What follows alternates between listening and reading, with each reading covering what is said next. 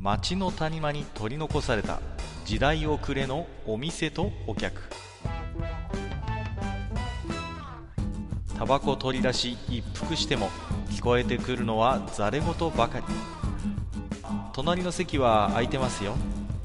ようこそマッチ横丁へ。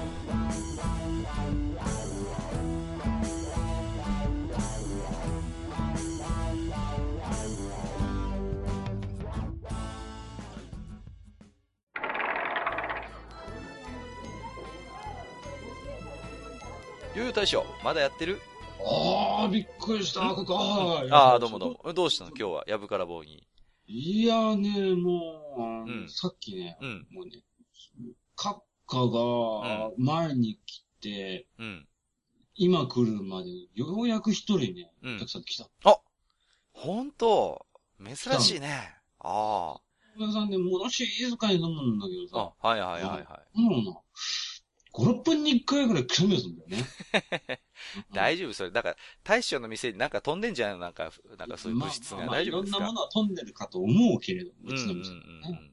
あ、まそあそうそうで、まあ、どのくらいかな？まあ年齢から言うと、まあ、70代ぐらいのおじさんだったんだう。けどね。結構いい年のおっちゃんだね。うんうんそう。もう、もう、初老うんの、初老、初老じゃないな。うんもう、もう。中老？うんぐらいの、まあ、おじさん、まあ、おじいちゃんというか、うんまあね、うんうんだったんだけれども。はいはい。まあ、くしゃみが大きいんだよ。あ、あれの世代のくしゃみはね、すごいっすよね。もなんかね、あの、なあの、俺個人的に思うのは、あの、役職がでかくなっていくと、あの、くしゃみがでかくなるっていうのを勝手に思ってんだけど、はいはい違はいはいうのかななんて最近思ってね。う。いや、なんですかね、こう、確かに、あの、初老の男性くしゃみがでかい問題ってのはあるんですけども、うんあの、ま、一つには多分ね、だんだん年食ってくると、あんまりね、世間に遠慮することがなくなってくるのかなって思うんですよね。まあ、それはあるかもしれない、一つね、こう、あまり気使わないっていうんですか、うん、もう、うん、俺の好きなように生きるんだっていうことで、もうくしゃみぐらいね、自由にさせてくれっていうことで、くしゃいみたいなね。そういうのあるんじゃないかなと。いや、もう、けど、あれじゃないあの、うん。俺のね、このちっちゃい店がもう潰れるかっていうようなことじゃ もうお店が震えるわけだもん。もう本当に、あの、なんていうかな、大体あの、ちっちゃい体つきのうんね、おじさんとかでも、そうそうものすごい大きい音出すう。わかる。あの、小柄なじいさんとかがありえないほどでかいくししたりするよね。そうそうそうそう。あれは何なんだろうね、あれはね。不思議だよね。ね。本当に不思議でたまうんもうんで、やっぱ、あの、本当にあのね、最近もよく思うの、年齢に従ってね、あの、うんくみがでかくなってくるんだよねはいはいはいはいはい。それはあるね。うんうんうん。いや、もうほら、ね、年を取っていけばさ、もうあの、悲しいけれども身体的な、うんうんなんていう力というかね、うん能力って、やっぱしこう、落ちてくるわけじゃない。はいはいはいは誰しも。ね。なぜくしゃみだけがでかくなる あのー、でもね、なんか、ちょっとこうリアルな話、実際、ああいうくしゃみで肋骨折れたりする人いるらしいからね、こう。勢いで。のだろううね。ん。キョイってやった瞬間にもう、なんか、肋骨にひび入ったとかっていうのが、実際あるらしいから、うん。やっぱり、なんかね、あのー多分必要以上にでかくなっちゃってんだろうね。こう体が耐えられないぐらいのくしゃみをするわけだからさ。そうだよね。うんうんうんもう、容量を超えてるレベルにそう。要は自分の肉体のキャパを超えた、うん。まあ、大きさでやってるわけでしょ？うんうんうん。ねあ。れ、まあ、っていうことはやっぱしね、あの、まあ、おじさんたちはくしゃみの時が多分一番頑張ってるんだよね、多分ね。多分ね、その日一日一番力が入るんじゃないですか、その。そうそうそうそう。一番、あのなんていうの、肉体的には、あの、んね、頑張ってるはずなんだけど、なぜそんなくしゃみだけに、なんていうのかな、頑張るのかって。うん。もう謎で仕方ないな。な、なんて言うんですかね、あの、まあ、さっきは僕ちょっとこう、ね、少し、なんて言うんですか、遠慮はなくなるって話をしたんだけれども、もう一つは、これもね、ちょっと僕、鋭い指摘を今からするんですけども、ほう。くしゃみっていうのは、なんていうの？どんな場所にいても、その大きな声を出しても、まあ、許される行為なわけですよ。言ってみれば。まあまあ確かに。世間的に許されてるっていうの。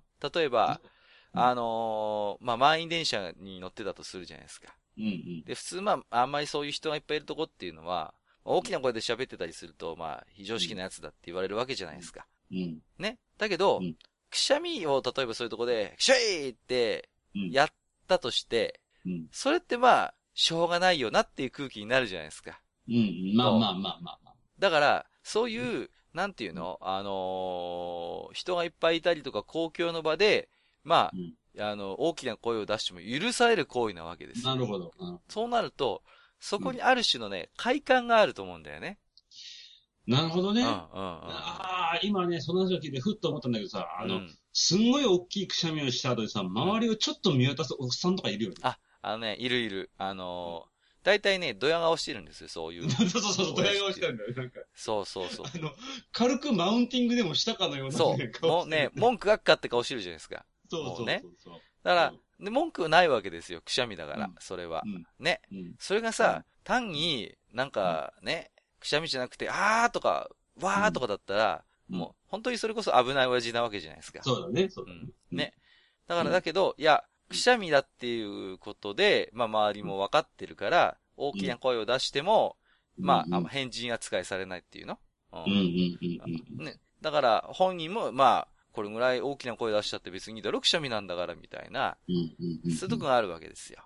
うんなるほどね。うんうんうんいやーまあね、あ、まあ、あのー俺はね、あの、おじさんに対しては、あの、くしゃみがね、年年々大きくなっていくのも一つのね、あ謎だったんだけど、もう一つはね、あの、おばちゃんになってくると、なんでだんだん髪の毛がこうね、あの、散らかってくんのかな。ほんとね、あの、人間はなんでこう、そうなっていくんだろうっていうのをね、最近よく感じるんだよ、本当にあの。あの、おば、おばちゃんパーマっていうのも不思議なもんだよね。あの、そうそうそう。ね。あと、あの、朝のゴミ出しのおばちゃんって大抵同じ髪型してるんだよね、みんなね。してるね。してる。ううんん。不思議だ。ああれは不思議だね。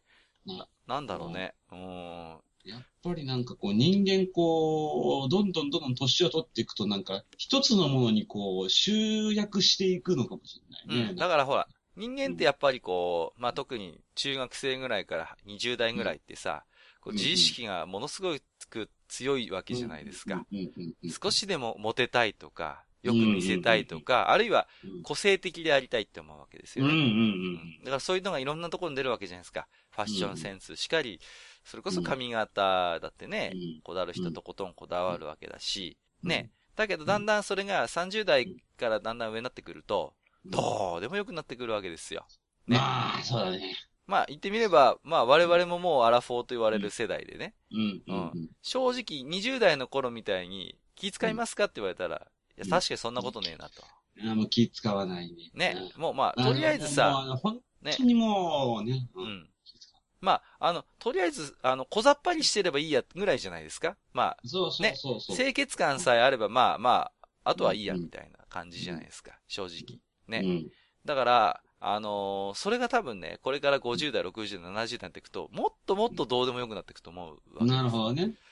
そうすると、まあ、あの、いわゆるおばちゃんパーマみたいなのも、要は楽なわけですよね。そんなになる、ほどね。なるほど女の人ってやっぱりほら大変じゃないですか。化粧にしろ、髪のセットにしろまあ、ね。そうだね。うん。だけど、ほら、だんだんそういうものもまあいいや。ね。とりあえず、うん。女として認識される記号としてね、こう、なるほどね。うんうん。それであればいいやっていうことになるわけだから、どんどんどんどん楽な方向に行くんじゃないかと。ね。まあ、もう、うん。つまりこう、自分をアピールするものはもうその見て、見た目だったり何なりじゃなくなってくる。そうそうそう。ね。そう。それが、あるいは、あの、親父のでかいくしゃみになってくるかもしれない。それが一つのね。なるほど。もうあの、真、本当の個性とは何なのかっていうのをやっうんうんぱ知ってしまった世代なんだそうろうね。。意外とね、深いテーマかもしれないですよ。あとあのそ面白いのが、親父のくしゃみって、あの、くしゃみした後に、ちくしょいとかってこう、あの、う 一言入るちょいは俺は、まあまあ聞いたことがあるようでないようでだけど、まあ何か、何かを言うよね。うん、そう、なんか言うでしょ。へくしょいってやった後に、あい、ちくしょいみたいな。うんまあもうね、あと、あーとかね。。ね。うんそうそうそう。あれはなんだっていう、あの、あれは何なんだろうね。そあれ本当何なんだろうね。う。うん。まあ、な、なんていうのかな。うん。なんかいろいろね、あの、説はあるんですよ。その、うんうん。例えばね、おじさん照れ隠し説っていうのもあるわけですよ。ああ、照れ隠し、なるほど。そう。もうなんか、あんまり、ね。要は、なんだかんだ言ってあんまり大声出しちゃいけないようなとこで、大声出しちゃったと。それに対して自分でちょっと照れがあると。でそういうのをこう、隠すっていうね。こう、はくしょいってやった時に、あい、ちくしょいみたいな感じで、あーみたいな、こう。そういう。いやー、まあけどね、そういうくしゃみするおっさんね、大抵あのビール飲んだ後にゲップ出す感じのおっさん。あ、そうですね。基本的にあの、あらゆる生理現象の音が、うんあの、外に出てくるタイプの、そう。えー人ですね。そういう人はね。うんうんうん。ねまあけどね、あの、本当になんていうか、おじさんって、まあおじさんもだし、おばさんもだけど、うんやっぱしなんかこう、また、あれだよね、やっぱ若い子たちも、まあ、俺ら、ね、まあ、アラフォーぐらいの世代から見ると、若い子らもよくわかんないけど、うんちょっとおじさんたちもよくわかんないいそうね。あの、我々の世代が一番なんていうの？うんその辺をこう、冷静に見られるかもしれないね。あね。なんかこう、上の世代は上でやっぱりすごいギャップあるじゃないですか、まだまだ。うん、うん、そうそうそう50代、60代って、まだちょっと不思議だなって思うところもあるし、くしゃみのことにしろね。で、うんうんやっぱ若い世代に対してもそういう思いがあるじゃないですか。そうそうそう。ね。うんうん。だからその、ある種そう、冷静にその辺をこう、比較研究できる、こう、絶好の世代かなっていう気なるもほどね。なるほどね。するんですよ。なるほど40前後っていうのはねま。あ確かに、まあそうかもしれないけど。うんいや、なんかあれだね、あの、もうやっぱり10代とか、まあ20代前半の子から見ると、もうやっぱ俺らもなんかもうおっさんの部類なわけじゃないいや、もうもちろん、だって、何ですか、まあ我々がほら、なんていうの？小中学生の頃思い出してくださいよ。うん40の親父って言ったらなかなかなもんですよ。うん。なかなかのもんだった、確かに。なかなかの親父ですよ、これは。うん、なかなかのもんだった。うんそうそうそう。ね。だからさ、もう、はっきり言って別の生き物だと思ってたじゃないですか。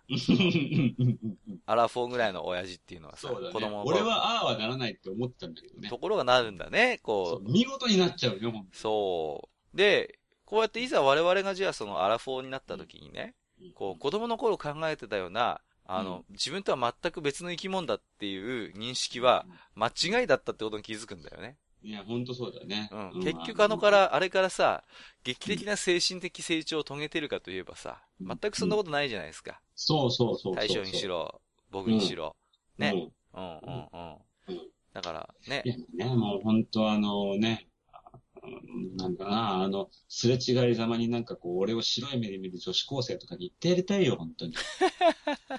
根本は変わらんねん。いやいやいや、本当にね。まあ、お前らが思ってるほどな、中身違う人間やないんだぞっていうね。そうそう。同じなんだぞっていう。言うてそんな差はないからねっていう、ね。そうなんだよね。そうですよ。だって、気がつきゃですよ。気がつきゃ高校球児がいつの間にか年下になってるわけですよ。甲子園見ててほ。んとそう。ね。ね。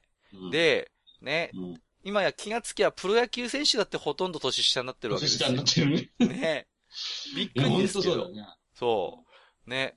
だから、もう、そうやってどんどんどんどん、なんかこうね、あの、ギャップは感じるんですけれども、そうだね、うんそろそろあれだよね、あの、ななんていうのかな、あの、刑事ドラマの脇役が年下になってくるんだろうねなるね。なるなる、うんもう、そうなってくるよ。ねあとはまあ、タイムリーな話をすれば、選挙で立候補する人だって、結構割と同世代だったりするかわら、かるわかるわかる。割と。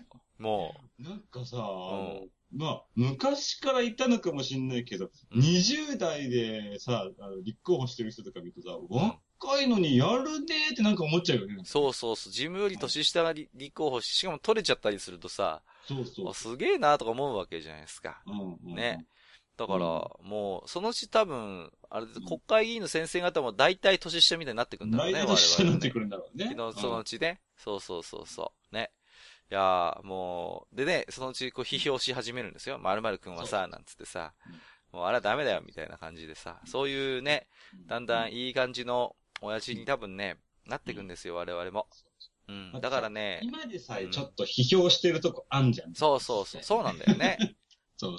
だからもう、そういう、なんていうの、小うるさい親父にね、か着実に近づいてるっていうね。うん。でなんかさ、昔の小うるさい親父と、今の小うるさい親父ってなんかちょっと違う。まあね、うん確かに違うところはある気がしますね、それは。ねなんかこう、俺らが子供の頃の小うるさい親父って、なんていうのかな、こう、なんか、あのーちょっと怒りっぽかったりもしたりとかさ。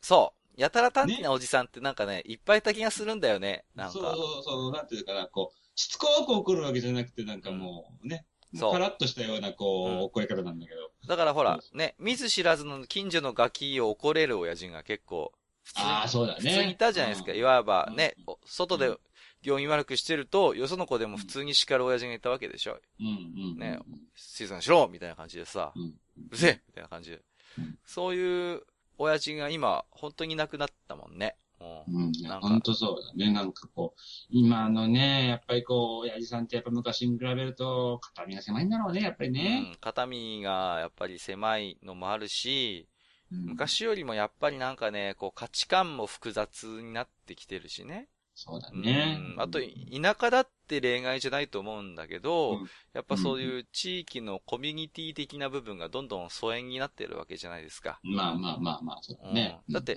下手すりゃですよ、今、見ず知らずの子供、外で怒鳴って怒ったりなんかすると、あの、うん警察沙汰になるからね、下手したらね。ほんとそうだようんうんうんね。うん。ねだ俺だって、あれでちっちゃい頃、それこそ、あの、よく覚えてるのは、公園の水飲み場があるわけですよ。で、そこの水をね、こう、指で塞いで、ビャーってこう、ね、飛ばしてキャッキャッキャッキャ遊んでたらうん、見ず知らずの親父に鉄拳制裁がったことありますからね。やめろ、このガキゴーンとかっつって。叩かれましたけど、まあ、でもそれは当時ね、別に普通だったから何とも思わなかったわけ。あまあ、いつものね、俺がなんかいたずらしてて、なんか見ず知らずの親父に怒られたよ、へへへ、みたいな感じでさ、うん普通に、あ、それが普通だったんだけど、今同じようなことやったら多分、下手すりゃ傷害事件になるからね。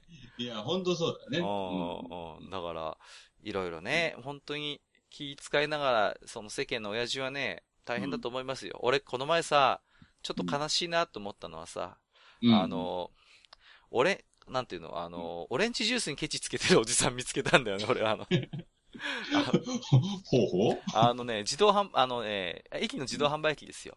駅の自販機で、うんあの、おじさんがね、なんか、うんオレンジジュースを買って、買って飲んでたわけ。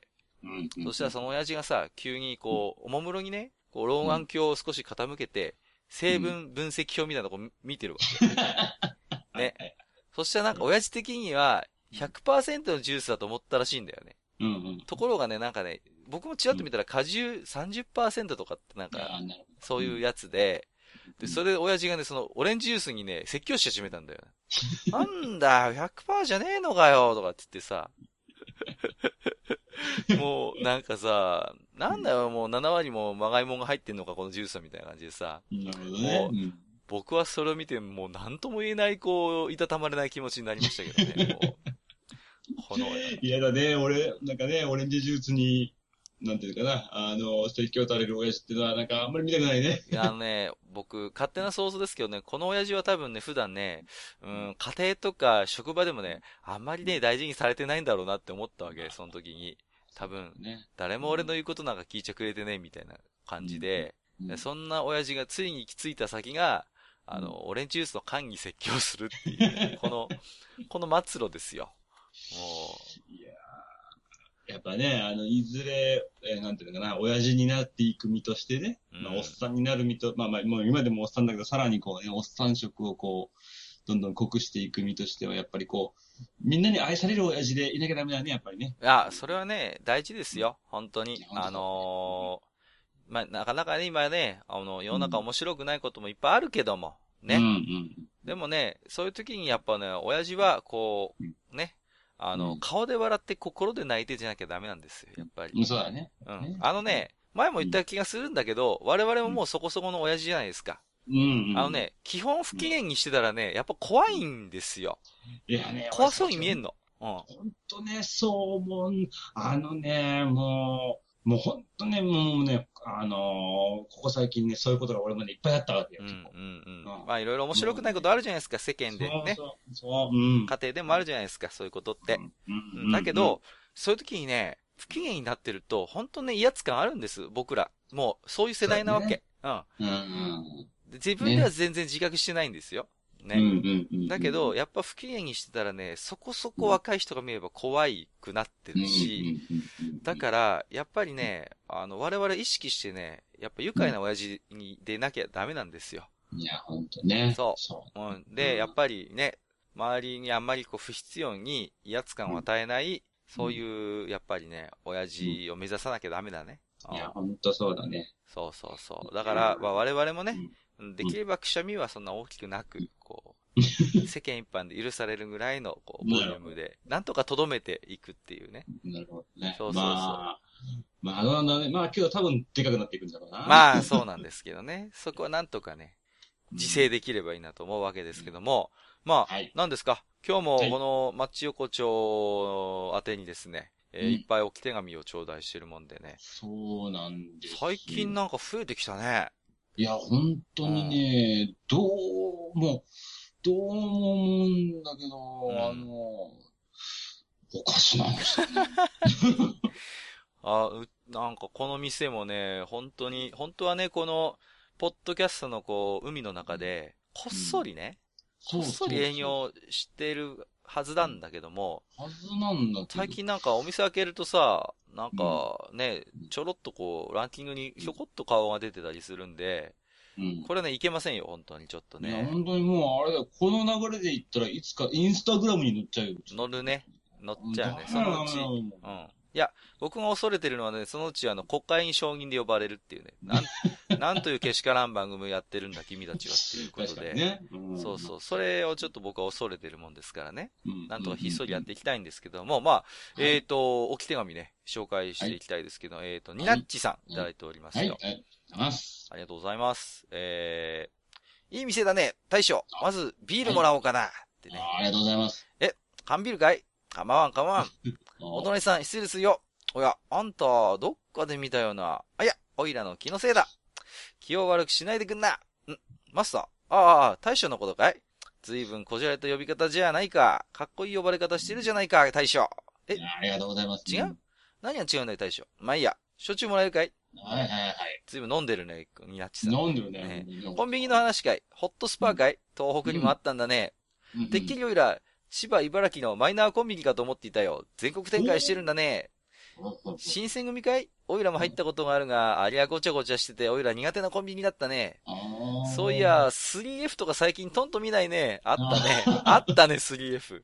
あったね。おっともうこんな時間かい？大将、面白い話の手間賃だ。お釣りは取っといてくんな。じゃあ、また来るよっていうことで、こうベラン名町のね、こう、だいぶ出来上がってからマッチをだいぶ出来上がってた。ね。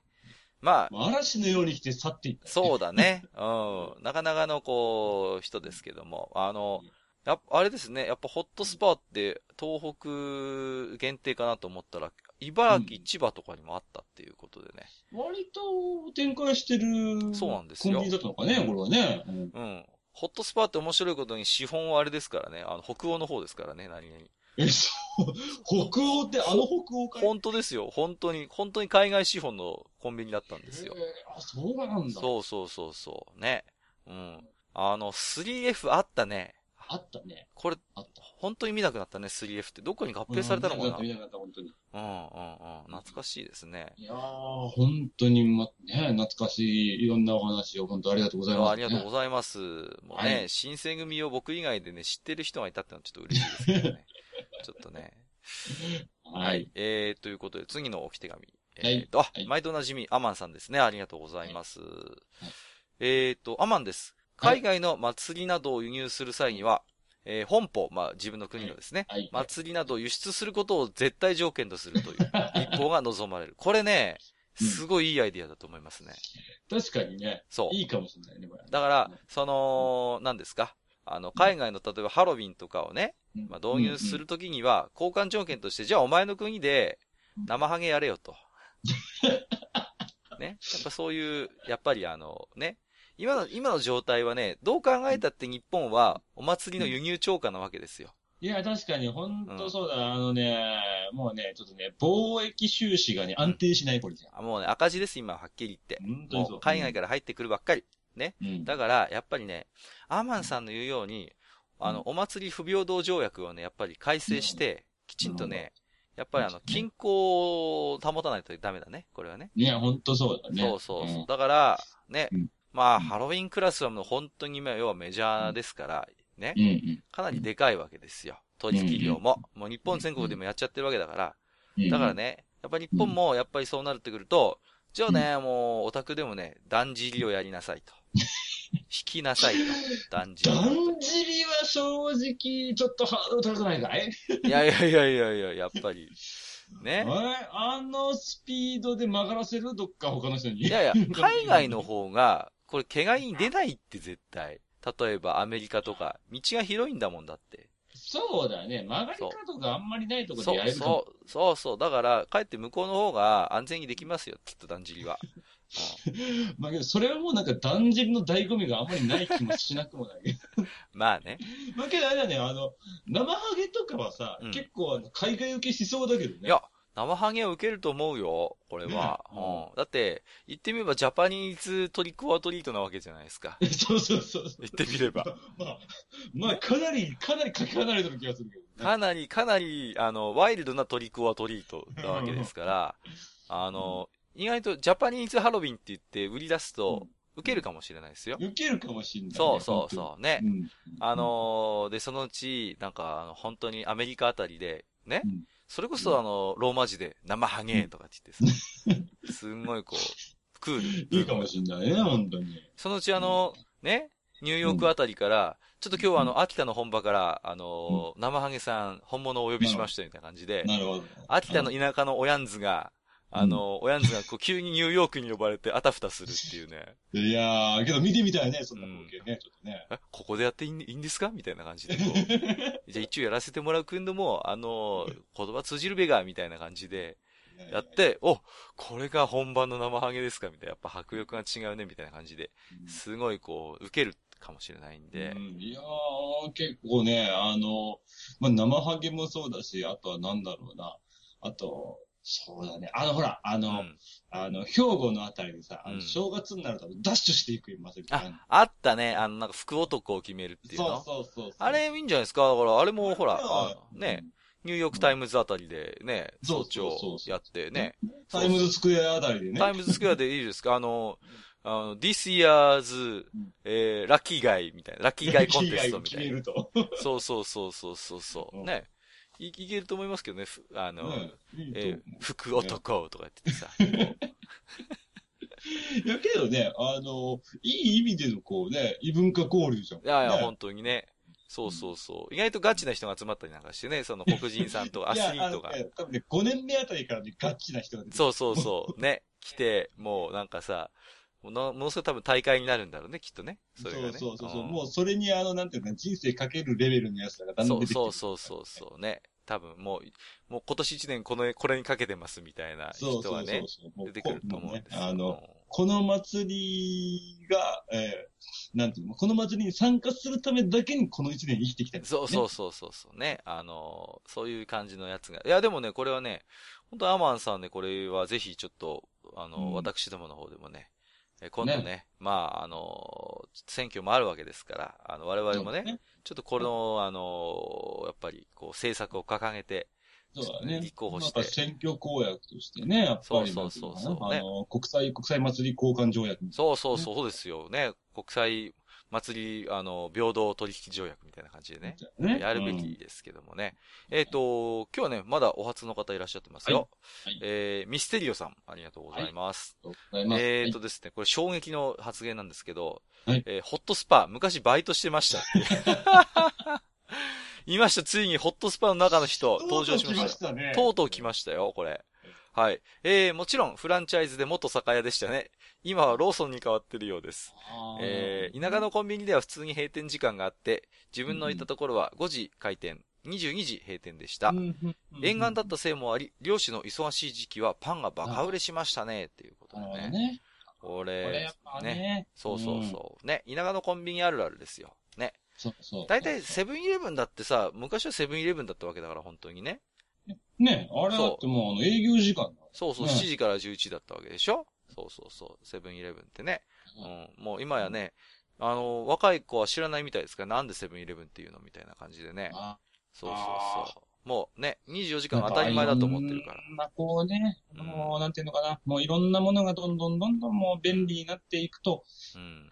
だからさ、あのー大将、あのーうん今、ヤマト運輸あたりもさ、こう、昼の配達やめますみたいな感じでさ。そうそうそうそう。ん言ってるじゃないですか。だから、コンビニもね、無理してうん24時間しなくていいとかいいと思うんだよね。いや、あほんとね、あの、あ俺なんかも若い学生の頃なんかはコンビニでバイトしたことあるけど、うんあれね、なんかたまに危ない時もあったりするんですよね。いやいや、本当に、そうそうそう。だから、あのね、普通に締めていいと思うよ。うん。そういうところはね。うん、うんなんか、えっ、と、ミステリオさんね、実はもう一ついただいてましてね。はい。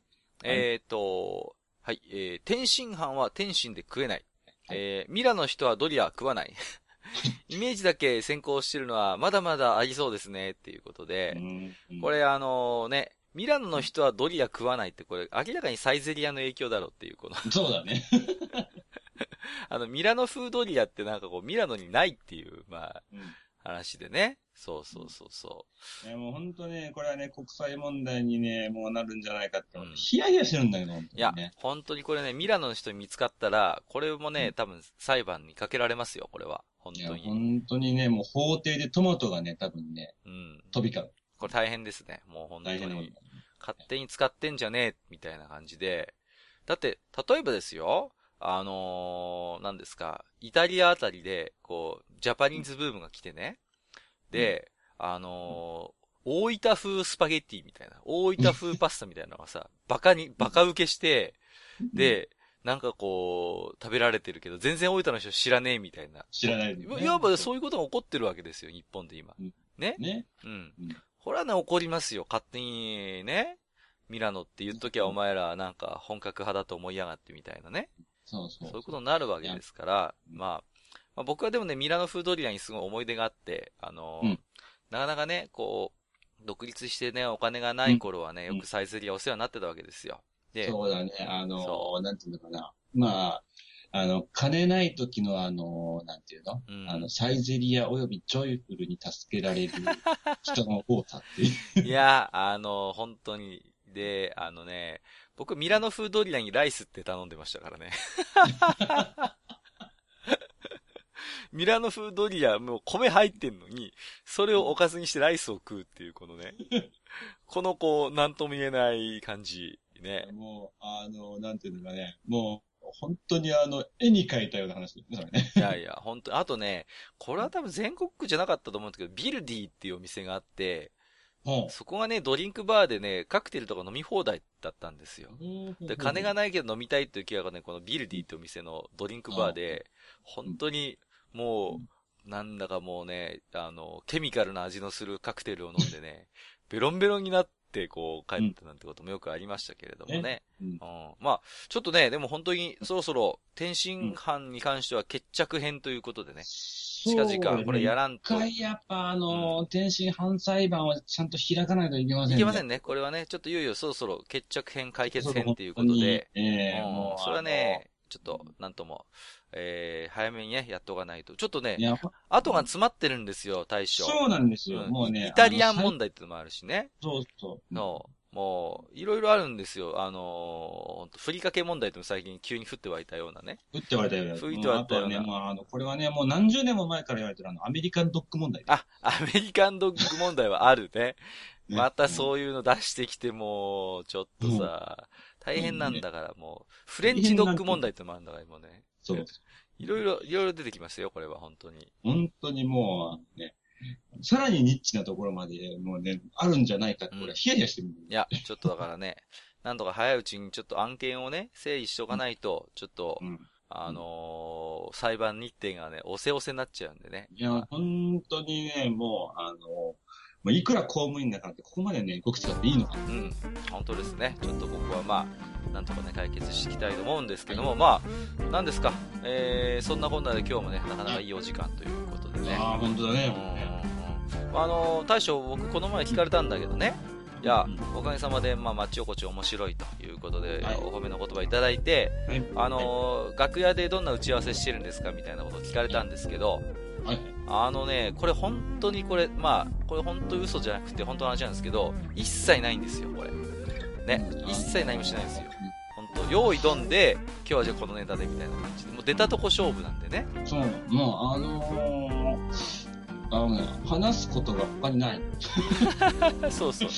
あだからあの、プライベートで仲悪いって噂されてる漫才師みたいな、そういう感じになってそますからね。そんな感じになんか先に近づいて。そうそうそう。なんで、もうね、その辺のね、まあ、なんていうのかな、えー、僕はね、まあ、いっぱい準備してやってるポッドキャストも他でやってるんだけども、こっちに関してあえてね、そういうの一切やらずに、こう、本当に抜き身で勝負するっていうところでね、大将とやらせてもらってるんでね。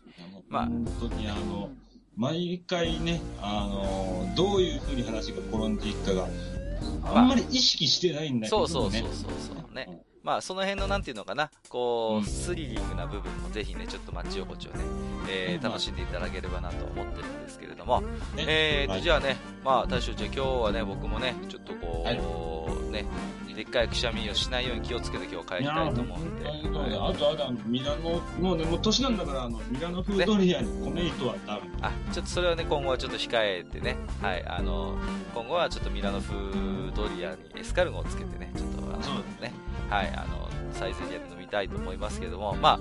サイゼリアのエスカルゴってあれ本当に大丈夫なのかな？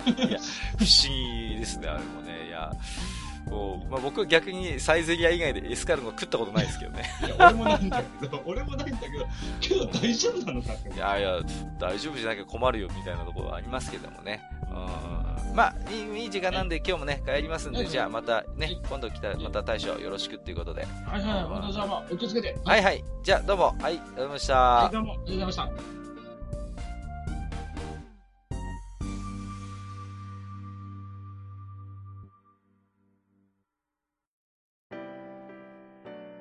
おっさん二人でお送りしているトークラジオ、マッチ横丁。番組では皆様からの置き手紙を募集しております。置き手紙は、ブログのお便り投稿フォームのほか、番組メールアドレスからもお受けしています。番組メールアドレスは、マッチサイド、アットマーク、gmail.com、matchside、アットマーク、gmail.com となっております。また番組公式 Twitter では番組更新のお知らせ次回更新予定日をご案内しております。ブログのリンクまたは Twitter 上で「マッチ横丁」を検索してフォローしていただければ幸いです。また公式 Twitter へのリプライや「ハッシュタグマッチ横丁」をつけていただいたつぶやきも番組内でご紹介させていただく場合がございます。皆様からの置き手紙お待ちしております。